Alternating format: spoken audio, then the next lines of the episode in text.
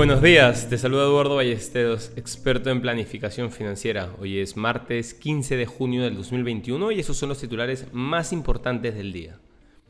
En el plano local, el índice selectivo retrocedió un 0.75 y el índice general un 1.01%.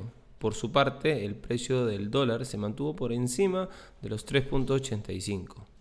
Fuerza Popular solicitó a la OMP una auditoría informática de actas electorales. El partido planteó también diversas solicitudes al órgano electoral para que sean absueltas a la brevedad. En tanto, el jurado especial de elecciones desestimó más de la mitad de los pedidos de nulidad.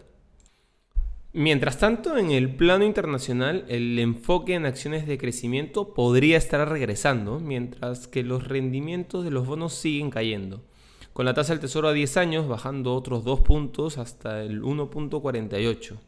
Estos movimientos ayudaron a impulsar al Nasdaq Composite el día lunes, cerrando con un máximo histórico, mientras que los productos cíclicos pasaron a un segundo plano. Durante la noche, los contratos vinculados al índice subieron, mientras que los futuros del Dow Jones y el S&P 500 rondaron la línea del 0%. Todo esto se produce antes de la reunión de dos días de la política monetaria de la Fed. La reunión comienza hoy y será el punto central de la semana para los mercados.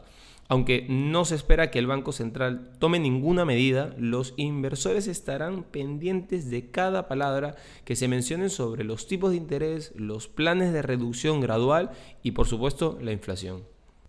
Por otro lado, importante mencionar que el patrimonio neto real de los hogares norteamericanos y de las organizaciones sin fines de lucro se ha disparado hasta situarse muy por encima de la tendencia a largo plazo. Obviamente, los precios de la vivienda y los mercados bursátiles en niveles récord tienen algo que ver con todo esto. Sin embargo, lo que me parece especialmente interesante es que el patrimonio neto real per cápita tiende a alcanzar su punto máximo justo antes de las recesiones. Pero con cantidades masivas de estímulo dirigidas a la recuperación post-COVID, las probabilidades de una recesión parecen bajas. Al mismo tiempo, se requiere una visión bastante alcista de la mayoría de las clases de activos para suponer que el patrimonio neto real seguirá desviándose de la tendencia a largo plazo. Algo que debemos prestar atención en los próximos trimestres. No queremos irnos sin mencionar que Estados Unidos y la Unión Europea anunciaron la resolución de la prolongada disputa sobre las subvenciones a los aviones en las que estaban implicados Boeing y su rival europeo Airbus.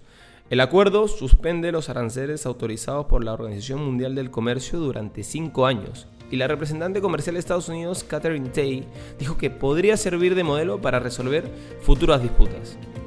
Otro día más queremos agradecerte porque Inversiones al Día llega gracias a tu suscripción, comentarios y compartiéndonos desde la red social o plataforma desde donde nos estás escuchando.